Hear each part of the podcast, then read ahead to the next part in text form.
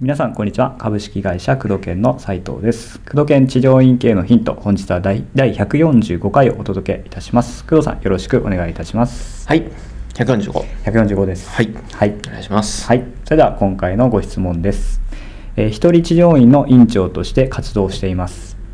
えーおかげさまで経営の方は安定してきました。うん、しかし、一人治療家という立場なので、自分が倒れたら収入がストップするかもしれないという不安があります。うん、でそこである程度の預金ができたので、うん。株式投資や不動産などの投資を通して、えー将来の蓄えをしていく方法、していく方法を考えています。うん、えーそこで一人治療家が始めるのに適している投資、うん、えーどれぐらい預金が必要かなどえー一人治療家として施術の本業をしながら、えリスクがそこまで大きくなく資産を増やしていく手法などありましたら教えていただければと思いますと。ういうごん、質問です。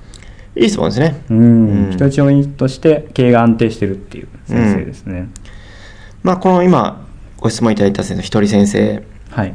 ということなんですけども、まず、その投資って、こう、皆さん、こう、言葉を聞くとうん、不動産とかね、はい。今、あー出た株式とかう、ん、FX とか、いろいろありますよね。なんかそういうのをイメージされる方ともいると思うんですけども、はい。投資っていうのは、特に一人先生の場合はなんですけども、あの3つありまして、はい。まず自分への投資、うん。自分の勉強ですね、セミナー行ったりとか、うん。主義のレベルを上げるために工学セミナー行ったりとか、はい。なんか速読の、うんうんうんもの行ったりとか、例えばうちでも販売させていただいている単眠のね、睡眠時間を減らす、うんうんうんもうちょっとあれもね、うんああいうのに投資していただいたりとか、うんあれも投資ですよね。いや自分への投資、はい。これも投資なんですよ。うん。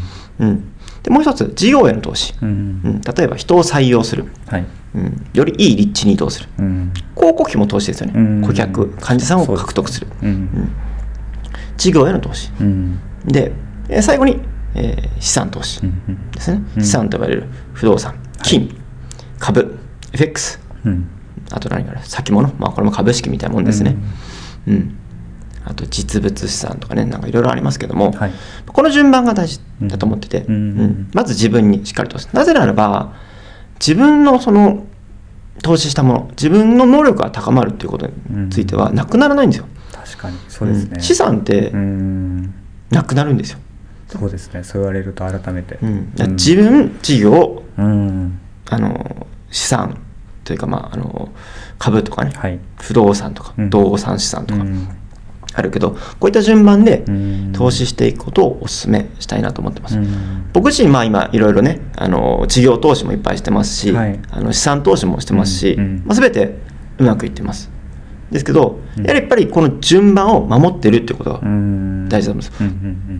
僕は昔自分にすごくお金をかけて勉強してましたし、うん。誰よりも勉強したし、誰よりも働いたし、うん。あのやっぱり自分の能力は今でもうちのグループで一番高いなと、うん。うん思いますし、僕のこの能力っていうのは衰えないわけですよ。うん。そうですね。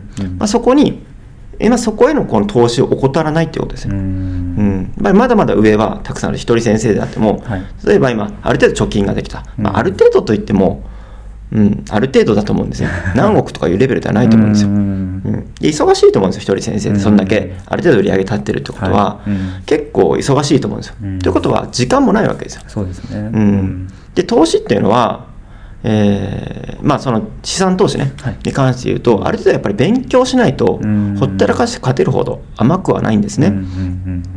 例えば今、アベノミクスはい。でね、株価がずっと上がっていて、うん。うん。なんかね、投資すれば勝てるとかね、なんかインデックス入れとけば勝てるとかね、うん。うんなんか投資信託入れれば勝てるとかあったんですけども、みんなあのーリーマンショックの恐怖とかね、うん。あのーブラックマンデーとかね、はい。過去大暴落っていうことあったんですけど、だんだんね忘れてきて、うん。今は上がってますけど、今アメリカが利上げを始め、そして2016年年始からずっと下げてますね。うん。上海ショックも今、第2弾、えー起きてますし、うん。まあ、この音声が流れること、どこれはどうなるかは分かりませんけども、うん。あのーやはり波がありますし、はい。うん、資産が上がったり下がったりするし、うんやっぱりそれはあの少ない資産でやった時っていうのは余力がないので、はい。数百万とか、有り金全部働いてやっちゃうと、うんそっちに意識を取られちゃうんですね。ダメージも大きいですよね。うん。で投資をやるんだったらば少なくてもはい。ある程度自分の、あのーレベルが上がってきて時間ができるようになって、学ぶそして株式投資とか、うん。そういった不動産とかをしっかり学べたりそこに意識を避けるくらいうん。余力があった状態でやった方がいいですね。そうじゃなければある程度高いリターンは取れませんし、うん。完全お任せみたいになると、うん。リターンはね、あのーもう本当に安定した投資信託でうん。2%とかうん。3%とか、うん。うん、という本当に低い利率になっちゃうので、そして例えば100万円を入れといたとしても、はい。1年間で 3%, 3万円しか増えないんですね。うん。なんかこう、アベノミクスとか、なんかテレビとか、インターネットとか見てると、うん。なんか1年間で何倍とか、何百パーセントとか、なんかたった5年で億万長者とか、なんかそういった情報を見て、ね、うん。なんか始める人も多いですけど、はい。そんなことはなくて、やっぱりね、現実はそんな甘くない。甘くはないと。うん。うん。そういう人がこう NISA とか、まあ、いろいろ見て、はい。こう投資して、まあ、今回のね暴落のように,、うん。にまあ、あの資産を削り取られると、そしてそこに意識を取られちゃうんですあ減ってるみたいな。なるほど。あ資産減っちゃったみたいな、そうするとよりなんかそっちに気を取られ本業がおろそかになってくるうん。でよーく考えてほしいんですけど今言った順番ありますよね、自分事業うん。資産、はい。これリターンもこの順番なんですよ。ここに気づいてほしいんですよ、うん、自分が学んで、うんうん。しっかりとそのステージに合った能力をつけていく。例えば、僕でしたら今経営者としていかに成長していくのか、先を読んでえー経営もしくは数字、うん。そして先を周りの業界を見て、うん。いかに事業を出しどこにお金を割いていくかっていうところを学ぶのが一番うん。費用高いんです、だってうちの会社にはある程度利益も出てるし、はい。それの中心には僕の考えてるこの成長性とか、うん。僕の脳みそで考えてるわけだから、僕が一番勉強して、うん。もっと働いてその事業に投資していくと、うん、まあそれは僕の僕は事業と一緒にや一緒になってるけどで、はい。その後に事業に投資していくってことでね、うんうんうん。僕の成長にしっかりと咲くやっぱこれが一番でかいでしょ。でかいですね。次にうん。事業だよね、うん。あ事業の広告費をしっかりと割いていく、うん採用を長期的にやっていく。で、えー短期的なリスクから長期的なリスク。3年後も5年後も潰れないためにということにどんどん事業を展開していく、うん。うん。赤字事業でもどんどん資金を投下して1年後2年後の黒字を今作っていくと、うん。うん。ということをしっかりやっていくと事業はやがて大きなリターンを生み始めるわけですでも投資ってうん。1億くらいあればね年間10%だったらうん。1000万、1000万入ったらなんか、まあでかい1000ですね。ほったらかして1000万入るからすごいじゃないですか。はい。で10%って結構ね、うん。あのー危険ではないんだけど、はい。高いあのボラティリティというか、はい。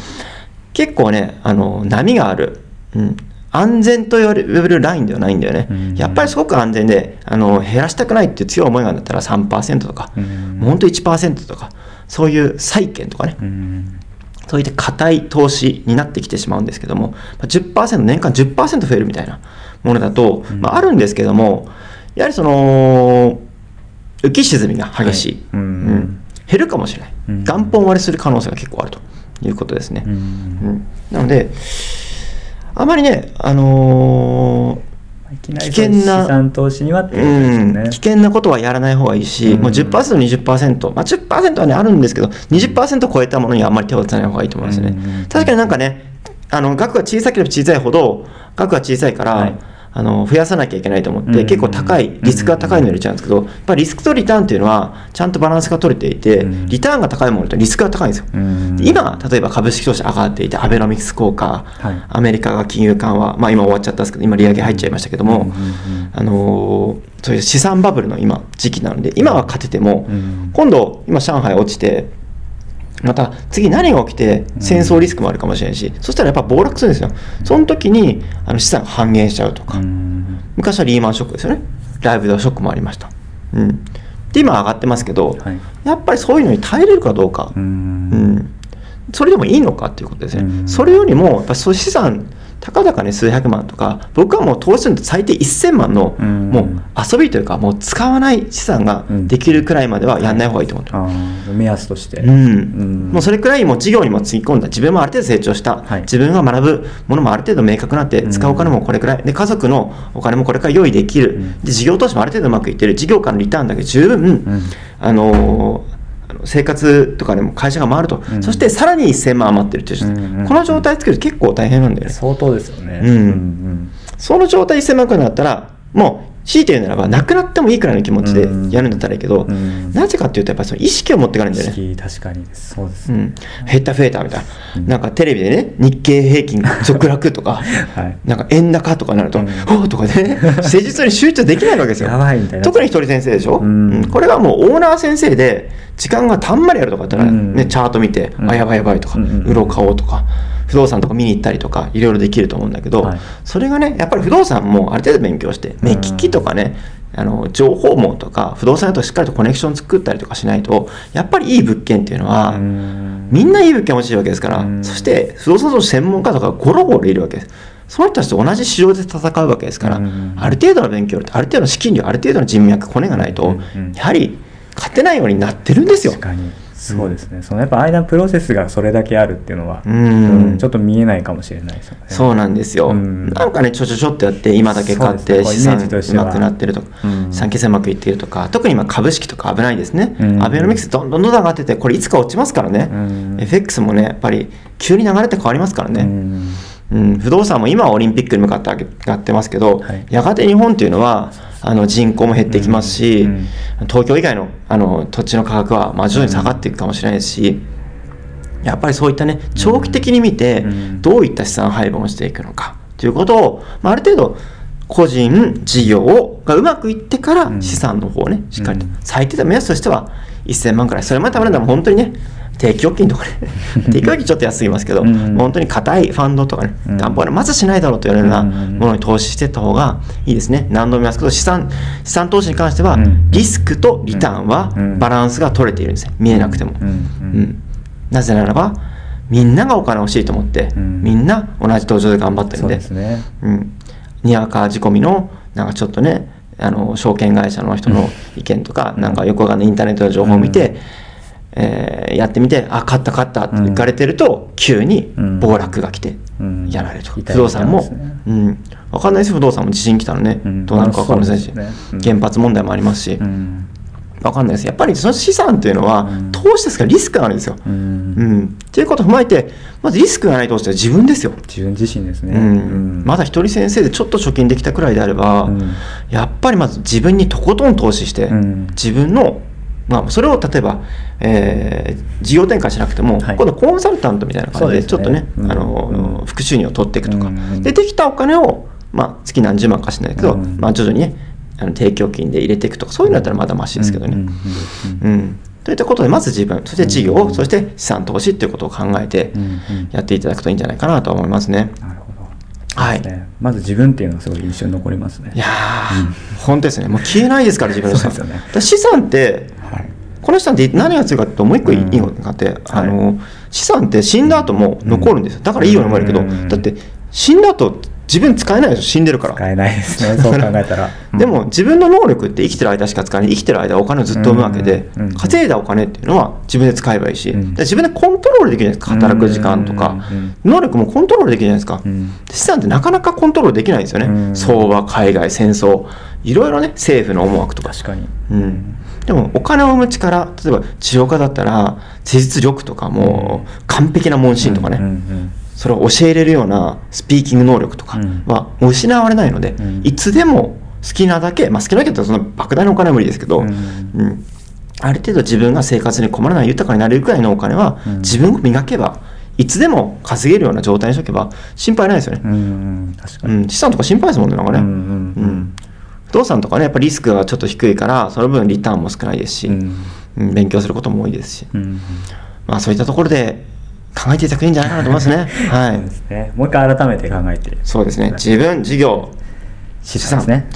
この順番を守ると、うん。リターンもこの順番に、えーなっていると、うん。リスクもこの順番になっているとうん。いうことですね。